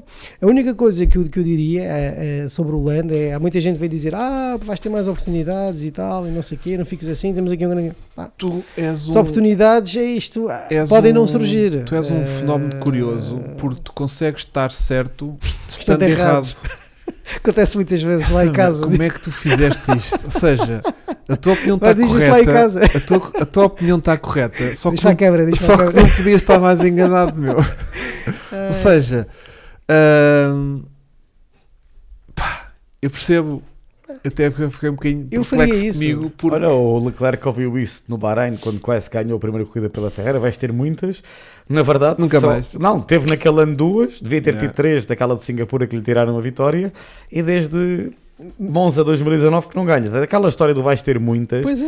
Tem Não, ver. é exemplo, até o teve, aproveitou, ganhou. O Robert Kubica teve aquela que ganhou. E, e, e o Pierre, o ano passado, Gasly em Monza. O Lando, cá, esta história vais ter muitas, calma aí. Francisco, até porque tu não Até sabes, porque os imagina. regulamentos do ano que vem. Exatamente, e, ter e muito provavelmente no passado disse, disse a mesma coisa do Jean, do, do Jean Lézy, e Ah, que, só vence- que só vais ter muitas, só teve uma, e nas condições em que foram, pronto. E, e depois o, o Olivier Panis a mesma coisa, mas o Panis também nunca teve assim, vá, grandes, grandes, grandes equipas, mas também conseguiu avançar lá uma corrida aqui do Também do teve azar céu. quando partiu as pernas no Mas, Canadá. mas vou-te dar um bem. exemplo. Com certeza que se disse muita coisa do Nico Hulkenberg quando foi para a Fórmula 1 E e, que fez vais aquela ter pole muitos, Interlagos em e, 2010. Exatamente, Tá e que vais ter muitos. Vamos e, falar desta corrida. e fechou. Vamos para a corrida. Mas hum, eu só queria realmente reforçar que André Rodrigues é provavelmente das poucas pessoas do mundo que eu conheço que consegue estar certo, mas totalmente enganado. Obrigado, Hugo. Porque- melhor elogio que me fizeste desde sempre. Porque opá, ele tomou a melhor decisão com as armas que tinha e com a informação que tinha, mas se Lando soubesse e se a McLaren lhe tivesse dado as informações corretas, Lando nunca tinha escolhido eh, ficar eh, à chuva eh, a tentar O, lidar o com Lando aquilo. achava mesmo que, ia, que não ia chover tanto e que ele ia- era capaz de segurar o carro Yeah. até ao fim. Porque ele não tinha mais informações. É quase que quando tu às vezes vais para casa e dizes assim: epá, estou uma fezada, vou meter aqui no IC19 e não vou apanhar trânsito. Não, Mas não. depois apanhas. Isto é a mesma coisa Isto é que exatamente tu a mesma coisa. no IC19, sais logo ali numa nacionalzinha à noite e ligas só os mínimos e vais assim, eu aposto que a próxima curva é para a direita e com a informação que tu tens, que é para aí 2 metros de visibilidade, aquela tua opção é correta, lá está, tu estás correto. Só que se a McLaren ligasse os médios e visse, ah, puta da curva é para a esquerda. Lá está, André está totalmente enganado. Percebes? Portanto é mais ou menos assim como tu estás. Tu és um pequeno jovem de mínimos. Vou gostar mais da minha analogia. Porque ele Então, estava a ver claramente agora, a estrada, ele estava um claramente a ver o piso, um ele estava a perceber a evolução do piso e ele achava mesmo que era só aquilo não ia piorar mais do que aquilo e eh, se mantivessem aquelas condições ele era capaz de aguentar eh, o Lewis atrás. Há um piloto que eu gostava eh, de mencionar eh, da tua querida equipa, que é o Carlos Sainz. Vamos Acho falar um bocadinho sobre Vamos ele. embora, Vamos embora. Porque o Carlos Sainz faz uma brilhante corrida, chegou a liderar a mesma. No final até se queixou, e com razão, que tem que ter melhores, tem que ter condições para conseguir manter o primeiro lugar, porque o Charles Leclerc estava a usar a nova unidade híbrida nesta corrida e o Sainz não. Uh, suponho que aquilo tenha sido combinado internamente, é porque o Leclerc está à frente em termos de pontos. É todo o caso do Sainz viu-se que naquelas primeiras voltas conseguiu segurar o Lando, depois o Lando passou até com alguma facilidade e foi-se embora. Mas a, a Ferrari estava com ritmo. A Ferrari, este ano, se não vencer corridas, uh, Já havia coisa mais perto, sou-te sincero. não, já vi coisa mais perto. A Turquia, em princípio, vão estrear o novo motor que tem mais 20 a 25 cavalos. Ou 20. Olá! Se a Mercedes não evoluir muito o motor até lá, fica a par com o Mercedes ou pelo menos com o Honda. Porque a Ferrari tem um bom chassi e esta corrida eu achei que era esta. Eu Bebe água, puto. Que estava está, muito contente de aí ver o, entalado. o Lando Norris, o, o, o Sainz em primeiro lugar. Mas o Sainz faz uma brilhante corrida, excelente corrida. Ele é um- eu- as pessoas continuam a achar que ele não tem aquele eh, material de vencedor e de campeão do mundo. Eu acho um erro, porque se estamos tanto a, a- a relevar a performance do Lando este ano, é tal, eu volto a dizer, quando eles foram colegas de equipa, foi sempre equilibrado. Uhum. Mas Eh, também era o- um Landinho ainda mais Hum, tenrinho, ah, não é? Eu não concordo com isso. Achas- Eh, não achas que Lando evoluiu do ano passado para este? Claro que evoluiu, Então- mas, mas é normal, o objetivo é evoluir, não? Então imagina que, que Sainz já estava tipo no limite das capacidades dele e agora o Lando deu extra Então, e tu step. não achas Não- que o Sainz não evoluiu este ano tendo, Não sabemos, tendo um colega de equipa como o Leclerc? Meu querido, mas ele não tem Com- batido categoricamente o Leclerc em todas as corridas. Desta vez ficou à frente dele, tem um bocado de circunstâncias de ter qualificado milagrosamente à frente dele. Porque Certo, durante todo o fim de mas o semana o Leclerc Leclerc, já- teve o- mais andamento que o o- Sainz, o que eu acompanho, que é a o única equipa que eu olho com olhos a olhar durante o fim de semana Mas o inteiro. é Leclerc já lá, está, lá está há dois anos querido, Ferrari. bem, E- claro. E, é um menino querido e, eu, não e com tiro, razão. eu não tiro o valor ao Acho Sainz. que o Carlos Sainz é um ótimo piloto, é um grande piloto, pode não ser o piloto com mais velocidade pura eh, em relação a Lando, George Russell, Max é muito Verstappen. certinho, é muito certinho. Sabe Mas- gerir, vai na sua. Mas é um piloto que se apanhar em primeiro lugar numa corrida com todas as condições, não vai vacilar, Sim, vai ganhar. claro, e, este, e, e fez uma grande corrida, excelente performance. Para mim, na opinião do. E Eu- também o Leclerc estava a ir bem, mas para mim o Sainz foi a estrela da Ferrari este fim de semana, independentemente da, penaliza- da penalização do Leclerc. Outro piloto Uhum. que eu destaco, eh, uma vez mais, eh, grande corrida do Fernando Alonso, mais uma. O Kimi também, o velho Kimi a conseguir um excelente. a voltar aos pontos. quando Onde é que ele estava? Foi em Onde- sétimo, acho eu. Onde é que ele estava antes de começar a chover? Estava de pontos. Estava fora do top 10. Ah, pois. Mas velha raposa entrou nas Claro. boxes, claro. Tá. Tal como aquela brilhante volta em Portugal o ano passado. Yeah, a primeira. O Kimi. Ui. É- Yeah, yeah, nós vimos- Então nós nós vimos. Tipo, o Kimi- está louco. O Ki- É bonito o Kimi na corrida que regressa do Covid. Yeah. Chega lá, é mais uma, mais uma no Giovinazzi, não é? Yeah. Quer dizer, eu estou aqui fora, apanhei Covid duas corridas, chego aqui e pontuo. Yeah. Hum, e mais do top bem 10. ele que a- apanhou o Covid. Foi mais o Covid que apanhou o Kimi. Alfa Tauri teve terrível este fim de semana. O Gasly estava furioso com a equipa depois da qualificação e no final da corrida. Foi muito sincero, diz: Nós não merecemos pontuar este fim de semana. Está mesmo furioso. E depois o Tsunoda, eu acho que ele. Epá, agora vou ser um bocado polémico. Eu acho que os pais do Tá- Tsunoda devem ser irmãos. Porquê estás a varrer já a grelha toda? Não percebi isto agora. Epá, Não, estás bem. Te estás bem. fartaste, né? Tipo. Acho que o Tsunoda, os pais devem ser irmãos. Pronto. Eh, o André estava a tomar notas Estava e tomar reforçou notas. com um risco em baixo. Queres dizer alguma coisa sobre Quer, o Sainz? quer responder ao Belo, que diz que o Norris foi goloso porque P2 estava sempre garantido. Bernardo Belo, sabes tão bem quanto eu. Se tens o throwing- P1 à, à tua vista. frente, tu não te vais satisfazer com o P2. Portanto, P2 já o Norris tinha obtido este ano, quando ele tinha, e portanto era só repetir um resultado que ele já obteve, Claro. quando aqui estava em jogo primeira, o primeiro triunfo. E quando estamos a portanto, falar de uma pessoa vencedora querido- como o Belo, que não sim, é? meu querido que também Bernardo só vê a vitória à frente. sou- não é? tu- logo tu, exatamente, que ficaste Até sempre... lhe fica mal dizer isto, né? que se te contenta com o segundo lugar. Claro, claro. Deus. Bicampeão da categoria eh, 1600. 1600 1600 Pro, portanto, uma referência Ele- nesta matéria. Ele que não venha agora a falar-me de segundos Ah, lugares. Claro, e o próprio Belo Nem se sabe quando, quando teve que lutar pelo segundo, se, se, se, se era- se a escolha era ficar entre segundo e primeiro, ele optou sempre ficar em primeiro. Isto não... Deu tudo. E depois o nosso querido Filipe Barreto, o melhor moderador de sempre da história do podcast do Caroline TV, também é o único, Porque o único que a gente tivemos, teve até eh, hoje, sim. até hoje. Mas eh, sem desmerecer o excelente trabalho que o Filipe Barreto tem feito, mas parar para quê se o, ehm, diz assim, se tivesse parado, se o Hamilton parou e, e o, e no fundo o Norris tivesse feito o mesmo logo a seguir, era um no-brainer. A questão, Filipe, é que nessa volta, precisamente em que o Hamilton parou, e já aí começou a chover copiosamente, e portanto já aí tinha-se perdido aquele buffer. Portanto, se o Norris parasse mesmo na volta seguinte, ia, ia perder a corrida na mesma. O mal já estava feito. A partir do momento em que ele tomou a decisão de ficar Yeah. e, o- e a Mercedes a decisão Tinha de mandar entrar fim. o Mas Hamilton, mais valia ter entrado logo na. Mas se entrasse logo a seguir ia, ia perder na Sim, mesma mas posição. mais valia, se calhar não tinha terminado em Ah, sétimo ou mas quando estás com aquele foco na vitória, tu acreditas yeah, até ao fim. yeah, Vamos embora. yeah, Eu, eu continuo a defender as decisões que foram tomadas, embora o resultado não tenha sido aquilo que eu Claro. queria.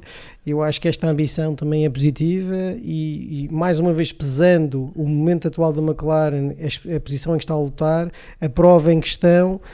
Lá está, se fosse a última do ano, se estivéssemos numa luta ali mesmo, é preciso este resultado para ficarmos à frente da Ferrari, tudo bem, compromete a vitória. Neste caso, acho, acho que não.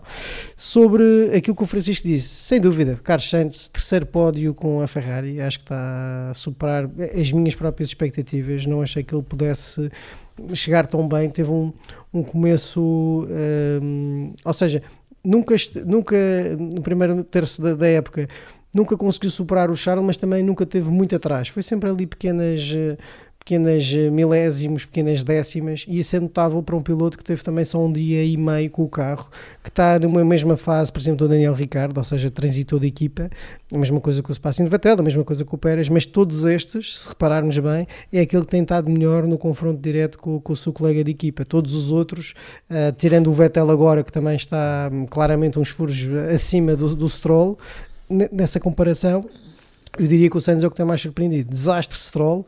Stroll continua às vezes a fazer coisas que eu. Ou seja, tinha tudo para brilhar, voltou a demonstrar que em chuva. No início da é- corrida estava a ir não, muito e bem. quem chuva é bom, na qualificação, na corrida teve bem, Pá, mas depois tem aqueles erros de, de posicionamento que são, que são comuns no Stroll, distrai-se, não, não sabe muito bem, quer dizer, e, e colocando empalou- o colega de equipa. Então, na é contra a parede. Mas que é. Está a dormir? Já é a segunda vez que eles tocam em Monza Não, também. Exatamente. Mas não ali, faz sentido Ali não foi por maldade, foi mesmo ir a dormir. Ali foi a dormir. Em a Monza dormir, acho que foi um bocado maldade, ou foi Yeah. o carro vai, vai aguentar e depois a frente fugiu e, e que se lixe. Pronto, Yeah. Também é o meu pai que paga isto, portanto.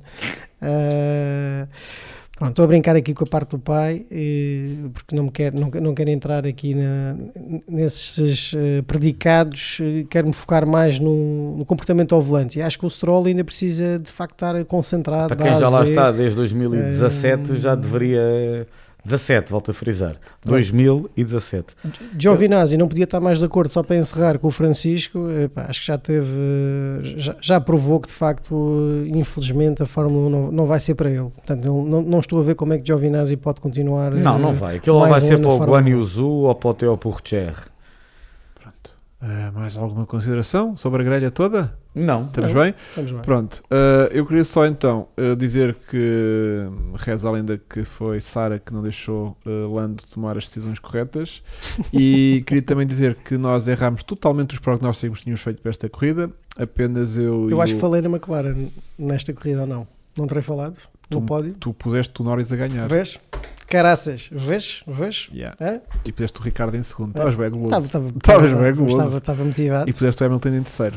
Não, não, foi, não, não falhou muito. É, Se as últimas 10 voltas, é, vá, as últimas 3 voltas é, ou 4 é como. E eu, o que é que. tudo. Tanto tu como eu tínhamos posto o Leclerc a ganhar.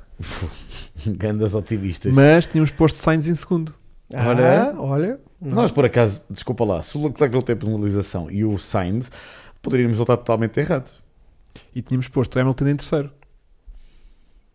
Que também não estava muito longe, porque ele qualificou em quarto Sim. e ele também muito dificilmente ia chegar assim Sim, a um pódio. nós não estivemos longe, mas a Ferrari estava com ritmo, como se provou pelo Sainz. Yeah.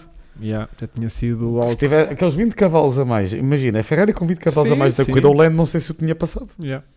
Só o Vasco é que estava mesmo tipo o Verstappen a ganhar, Uhum. Bottas em segundo. Portanto, os dois que arrancaram lá do fundo. É, O pensamento do, do Vasco não foi mau, porque o, Ele não sabia que eles iam penalizar. Não, Exatamente. não, o pensamento do Vasco não está errado. Yeah. O Bottas Mas supostamente era o favorito para este fim de Mas semana. este circuito não era Verstappen, né? Não, não é um circuito.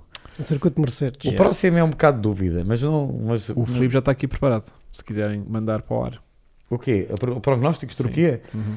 Epá, é muito difícil a Turquia, mas eu vou dizer Verstappen, Hamilton. Lá está, são sempre os mesmos a ganhar, pá. Tá, mas vou dizer, e terceiro, o Charles Leclerc.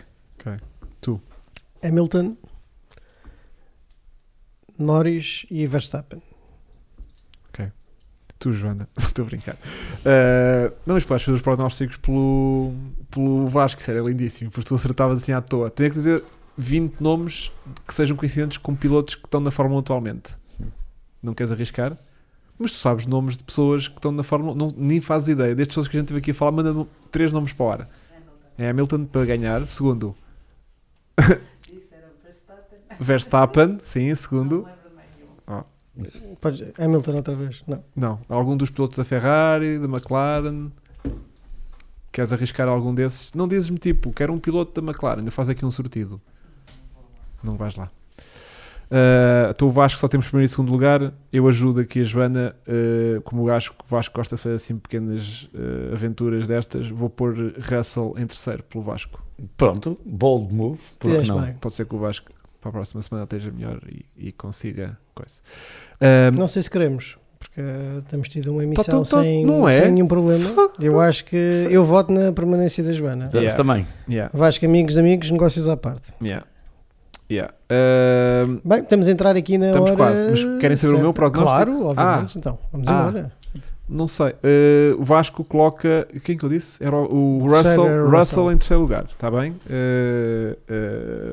Filipe. pô- Ah, já corrigiu. Muito bem. Eu vou pôr então, curiosamente. Ferrari estreia a nova unidade de motriz, em motriz, em princípio. Eu Estou-te a então é relembrar. Leclerc, Leclerc, Leclerc nos três primeiros lugares. Não, diz lá, sério, se estrearem a unidade de motriz, vamos pôr assim. yeah. Se estrearem, vamos. Então, metes só motores Ferrari. Exato. Não, não, não se Não, é mas- realista. Mas vá. vou pôr se calhar um Leclerc a ganhar, Sim. vou pôr um Norris em segundo e vou pôr um Hamilton em terceiro. Olha que é bem viável essa situação. E gostava. Yeah. É mais ou menos. Sim, ok. Pronto. Entretanto, eh, como é que a gente estava aqui de temas para abordar? Ah, tenho aqui o meu momento de prosa, Joana, só porque já são quase 11 da noite e a Joana ainda- ainda está acordada. Queríamos, temos que fazer esta referência que não fizemos. Até estou admirado com os meus queridos. Estamos aqui há uma hora e meia e ninguém fez esta referência. Estás lançadíssimo. Vitória número 100 de Hamilton. Olha, uma boa É pá, referência. exato. Grande referência. Parabéns, Luís. Luís, Momento estás a ver, momento Prozis, porque com muita garra, com muito acreditar, com um grafismo muito bonito que a Fórmula 1 colocou. Sem dúvida. Eh, sim, sim. Que se Hamilton se estampasse na última curva, aquilo de sair tão, tão, tão furado. Porque foi 100, logo. Aquilo, de repente Hamilton dava duas chicotadas, espatava-se na parede deles, 99. Acabou.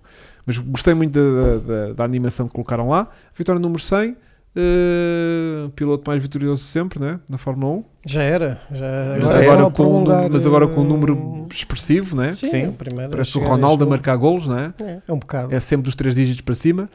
E, hum, e sentem que hum, se as coisas eh, correrem de feição este ano e Hamilton for campeão, eh, podíamos ver um Hamilton a sair em. em, em- Não. não. Não. Ok. Ele, ele vai ficar para a transição. Para- para ver. Ele vai um ver o que é que- que é que era o desafio com o Sim, Russell, sim, sim, Ok. sim. E hum, é só isto que eu tenho para dizer Ah, sobre. E acho que ainda por cima ele tem a oportunidade de continuar eh, a acumular triunfos. O a malta às vezes, por exemplo, o, o Schumacher quando se retirou, eh, Depois voltou. ele nesse ano, embora tenha sido um ano muito bom, até um ano bastante elogiado do ponto de vista da condução, o Schumacher teve um 2006 muito forte, não ganhou o título, mas o Fernando Alonso, mas teve um ano forte. Mas já não estava a somar, ou seja, o próprio carro, ele já não estava a somar as vitórias, aqueles números de, pronto, dos anos áureos da Ferrari. O Hamilton ao contrário, ele ainda vê a expectativa de, e, e o, próprio Ross Brown dizia com, com, pronto, com alguma curiosidade que é, até onde é que pode ir o Lewis Hamilton? Se calhar às 200 vitórias não vai chegar de certeza, porque o tempo não, não permite, Hum, mas se calhar hum. às 120 ainda pode chegar. Portanto, ele ainda tem a oportunidade de continuar a engrandecer este legado e aí sim a colocar a, ba- a Ah. barreira, a fasquia tão alto, porque é, é tão. Esta era também seria altamente improvável, mas é tão improvável que venha a haver uma, uma equipa que possa dominar 8 anos de Fórmula 1 até pela introdução do novo regulamento não é? que, e de- do teto orçamental, sobretudo o teto orçamental, que Eu acho só, mesmo eu difícil. só que discordo aí estes, de uma coisa, tanto dos números do Hamilton como do Schumacher, é que comparado com outros campeões, Há muito mais corridas, não, claro. é, não é só isso, para além de muito mais corridas, ambos tiveram épocas em que não só não tinham concorrência interna, como o carro era muito superior a todos. Perguntaram isso ao Danilo Kvyat, eu sei que o Danilo Kvyat não é ninguém ao pé deles, mas o Kvyat no final disse, sem dúvida é um grande marco, mas também teve aí muitas corridas e anos que não tinha concorrência. Não estou a desfazer, mas é verdade, é um facto. É- há pilotos que tu vês, como o Fernando Alonso, que só tem, que só tem salvo seja, 30 e tal vitórias, eu não tenho É, certeza. 30 acho que são 32 vitórias. 30 vitórias, ou, ou outros, ou o Ayrton tem 41, ou o Prost que tem só 51, mas isto é a minha opinião muito pessoal. Dito isto, é um dos melhores pilotos de sempre. Essa teoria do melhor piloto de sempre é algo que eu sinceramente Sim. não entro nesse debate com ninguém, porque são eras diferentes. Não se pode comparar os 50, nem os 60, nem os 70, nem os 80. É um disparate, na minha opinião, quem o faz dizer, não, aquele é o melhor de sempre. Não acho. Ah, mas os números dizem isso. É pá, mas Até por outra razão, Francisco, que é a idade com que hoje os pilotos chegam à Fórmula 1. O Senna entrou na. Fórmula 1 24 com anos. 20, Pois. exatamente. Prost tinha 25 ou 26, Não o Mansell tinha 27, o Damon Hill com 31. O recorde de Verstappen nunca ninguém vai bater, porque a FIA, entretanto, já proibiu pilotos menores eh, de 18 anos a, a poderem se estrear na Fórmula 1. Portanto, eh, há recordes que vão permanecer para sempre e, e- e há, de facto, eh, factos estatísticos que, embora, obviamente, ajudem a suster eh, as eras de domínio eh, também são difíceis de porque em termos de rácio, por exemplo, de vitórias, o Fangio continua a ser o melhor, ou seja, o, continua a ser o melhor piloto todos os tempos se analisarmos simplesmente o número de corridas em que participou e que venceu, portanto, o- percentualmente é o mais forte, tal como o MP44 continua a ser o carro mais dominante da história da Fórmula 1. Portanto, só houve uma corrida que não venceu de um, de um, grande, de um campeonato, uma temporada com 16 corridas, não estou em erro.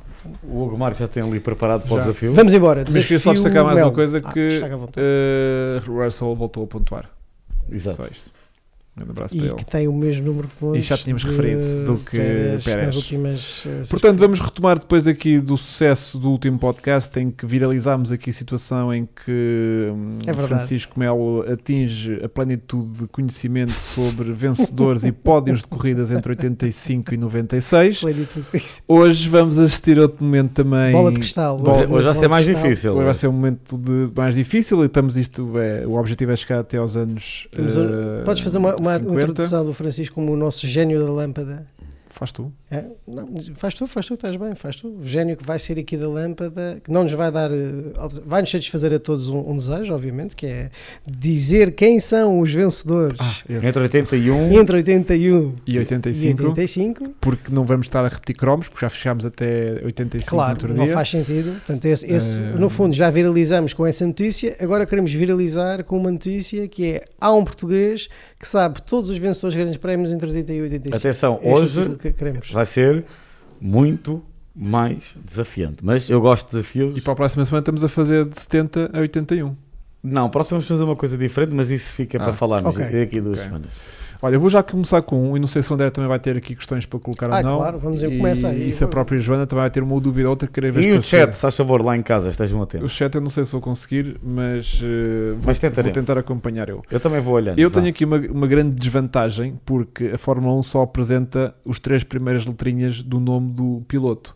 E há aqui pilotos que eu não faço a mais pequena ideia quem sejam só para estas Então, podes primeiras e três letras. Portanto, Mostras-me depois. eu sim, não, eu, eu pus em função do nome que tu me disse, imagina, está aqui só um Rick, tu dizes-me que é Ricardo que ganhou, Ok. eu sei que estás certo, estás Ok. a ver? Portanto, a probabilidade de tu acertares. é Então vamos lá. Agora, eh, 82, Uhum. Detroit.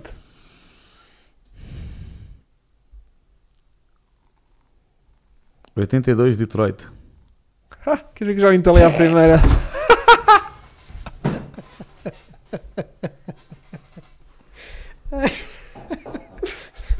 Claro que nós Pronto, e o foi- teu sucesso. E foi este o momento de hoje, foi um pouco mais curto que o John da Watson. Cadabrão. Foi mesmo. Olha, quem se ri por último, ri-se melhor. Vá, Yeah. Francisco, dá aí uma gargalhada. Mas eu sei que ele também Não. teve a engo- engonhar isto para ser mais dramático. Estás a ver? engonhar, eu só não. tinha o at, estás a ver? Eu só tinha o at. Eu assim, mas quem é que será este gajo? Queres fazer tu ou faço Não, eu? vai, continua que eu ainda estou a procurar da página. Ah, eu vou manter 82, Uhum. porque foi o meu ano, ah, mas vou para a Itália agora. Itália 82, não é? Uhum. Itália 82. Mais três letras Já sei. René Arnoux. Não. E já agora tenho pormenores dessa corrida. Foi a corrida em que Mário Andretti volta e faz a pole pela Ferrari. Mas não termina. Não termina, eu acho que terminou em terceiro lugar. André tem terceiro. E sim. o Ta- Pa- Tá cá, Patrick tá também em segundo lugar pela Ferrari também. Foi a corrida em que Mário Andretti regressa, vem assim quase no dia anterior e faz a pole. Eu vou mudar de ano. Grande Prémio Não, da África pode. do Sul, 83. África 73 foi a coroação de Nelson Piquet como bicampeão do mundo pelo Brabham BMW, o primeiro campeão da era Turbo, da primeira era Turbo, salvo seja, e o vencedor foi Ricardo Patrese no Brabham BMW. Incrível. E o autor da pole, sabes quem foi? Isso é que não estava aqui no Patrick programa. também. Incrível, incrível. Eu gostava de ter esta Espanha memória- 83, eh, não houve grande prémio da Espanha Epá. 83. 84, Oi. a, a segunda corrida dos Estados Unidos, quem é ganhou? Foi em Dallas. O que é que é Rosberg? Williams Honda. Cabrão. E a primeira? Detroit? Foi Detroit. Nelson Piquet. Brabham BMW. Cabrão. 83, Grande Prémio do Brasil. Nelson Piquet, Brabham BMW. Primeira corrida do- do ano. Estás a perceber isto, Joana? Estás a perceber a estupidez que isto é? Eu vou para 83, que isto está-me a enervar. Eu tenho que te apanhar, meu. Eu vou aqui para o mais difícil que diz o João Abreu. Olha, eu vou para Vou seguir o João Abreu. 82. Áustria 83. Áustria 83. Aham. Alan Prost, Renault. O se quer não me engano, até foi a última vitória do Alan Prost pela Renault nesse ano. Já nem consigo ficar incrédulo, já estou a aceitar isto com uma certa Sim, isto é verdade absoluta. yeah. E quem que ficou em segundo nesta corrida? Fazes ideia? René Renault. Yeah. E terceiro? Piquet. Cabrão, meu. Será que isto, a esta altura, tu tens isto- esta cena dividida por anos, e da mesma maneira que hoje em dia é tipo, ah, é sempre o Hamilton e o Verstappen que ganha, tu também tens este Prost e o Piquet mais ou menos aqui, de sempre na algibeira para te... Ah, vai, eu Grande, concentrado. Grande Prémio da Áustria, 82. Ah, essa, sei, essa é- foi uma das finais de corrida dos maiores fotos finish da história da Fórmula 1. Foi a primeira vitória eh, de Hélio De Angelis num foto finish com Keke Rosberg. Recomendo a todos verem esse grande prémio da Áustria 82. E a última vitória, já agora também é que preciso dizer, que Colin Chapman assistiu uh, de um dos seus carros. Vê-se ele ainda, quando ele, ele ganhava, ele mandava o, seu boné. E o adoro quando ele faz isto, que ainda recomenda a malta ver o grande prémio, porque houve um final incrível. Houve um gajo que estourou Pá. porcaria da rolha do champanhe e acertou Detroit 83, Detroit 83, Detroit 83, John Watson, última, creio que até tinha sido a última vitória do John Watson Foi? na McLaren. Não, não sei. Eu estou em 82, não então, peraí, deixa-me ir 83. Eu vou manter-me em 82, está bem? Vamos. Espera aí que eu vou puxar aqui o Detroit 83. Deixa ver. Quem é que disseste que era? Watson. Ah, não, estás bem, puto, estás bem mal. Estou. A malta, eu vi aqui um comentário da malta a dizer: uh, estão a esquecer, a esquecer, que este homem sempre fez isto da vida, é normal lembrar isto tudo. Uh, não, não, posso concordar. Não, Braga, isto, não é, porque... isto é difícil. Uh, ver alguém que consegue fazer isto, independentemente de ter feito. Isso é completamente. Para já errado. não é verdade. Em primeiro mas... lugar, eu tenho vida. Em segundo lugar, eu vejo Fórmula 1 deste. Claro. Tu, e terceiro, tu lamento se tenho uma coisa que. Tu vês Fórmula tenho, que tenho de... uma memória boa. Peraí, sei que isto custa tu tens, algumas pessoas. Que idade é que tens? 40? E 2. Ou seja, não, minha questão é, nasceste em 79. 79. Estes grandes prémios tu, voltei a rever, claro. Exatamente. Tu tens que ver, tens que ter memória, pai, que dos teus, vá, vamos assumir 10 anos de idade. Sim. Portanto, consumiste. Claro que foi, de 83, primeiro que me enganei, foi Miquel Alboreto, última vitória da Exatamente. Pronto, hoje... Alboreto, sim senhor. Um, pá, mas tu has de ter memória, como eu tenho memória, se calhar tipo, dos anos 90 81. Altos. Bélgica 81. Uh, portanto, Grande Espera aí, Bélgica 81, sei muito bem. Última vitória de Carlos Reutemann na Fórmula 1. É verdade. É, é verdade. Grande prémio uh, de Inglaterra, do, da Grã-Bretanha em Eu disse 80, que hoje ia subir o desafio. 82. Grande prémio de? Grã-Bretanha. 82? 82.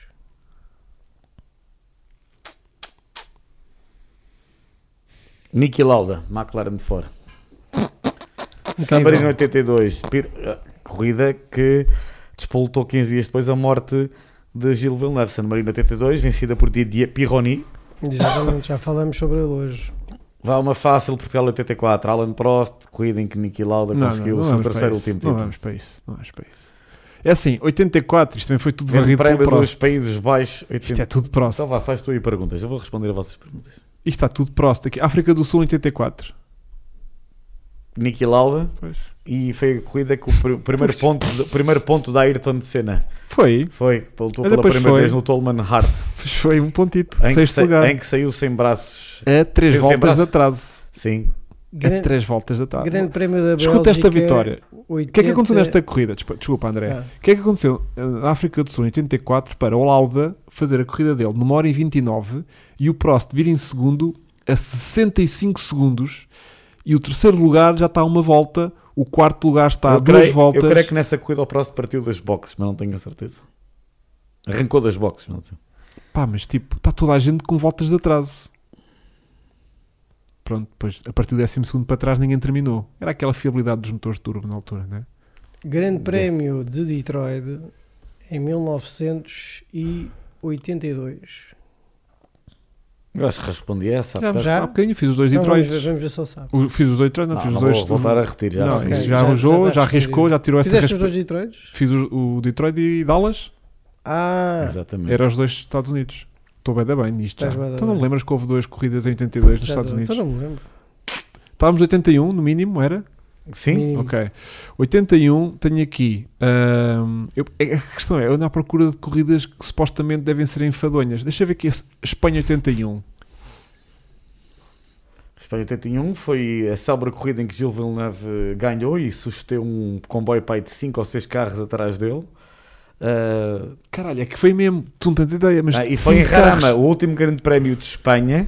Uh, Rarama. Rarama, e depois só voltámos a ter grande prémio de Espanha em Jerez da La Fronteira em 86. Os 5 primeiros cabem num segundo. Yeah, foi uma das. Vejam essa corrida, brutal. França 85, por acaso foi respondido no último podcast, mas eu. Foi a última vitória da Brabham BMW e Nelson Piquet. Então deixa-me ver aqui Itália 81. Essa é tricky. É essa que vais fazer? Eu, eu, sim. Eu volto a dizer que eu subi a parada. Itália 81? Itália 81. Nelson Piquet? Mas eu sabia que. Espera aí, dá-me só outra. Vou-te dar aqui uma pista. só terminaram 5 carros. A sério? Yeah, do sexto para trás está tudo É desclassificado. de Itália? Está tudo desclassificado. Tudo. Tudo. E o Piquet foi o primeiro dos não classificados em sexto lugar. Em Itália, 81. E mesmo assim fez um ponto. pois é. Agora é que o apanhámos. Até porque já são 11 da noite e tu tinhas dito que isto tinha que acabar às 11. Portanto, Itália, 81. Itália vai ser o 81. Jacques Lafitte? Não. Esta vai ser a última. Monza, 13 de setembro de 81. Passado 1 hora e 26 minutos, Alan Prost ganha esta corrida com 22 segundos de vantagem Pronto, eu disse para que o John quê? John Watson? John Watson, é. Mas porque é que Prost. aqui às vezes metem o Watson de, de Watson e este metem só de John. John Pá, variam. Hum, capaz isto deve ser um Jonathan qualquer. E Reuters em terceiro? Não, Corre- John Watson não é, não é a McLaren. Não sei, A não diz. equipa não diz aí. Não diz, não diz. Tem que ser. Não tenho informação. Mónaco 82, primeira vitória de Ricardo Patrese no Brabham Ford, eh, corrida que só terminaram para aí 3 ou 4. eh, ganhou o Patrese no Brabham Ford. Bem, Eu acho que o canal História devia começar a apoiar este podcast. Eu hoje, que é que propositadamente, aumentei o desafio. Hoje falhaste uma só. Falhaste só Acho que uma. falhei duas. Duas, falhei- eventualmente, mas eh, uma que não chegaste mesmo lá, a outra chegaste lá à segunda. Não foi?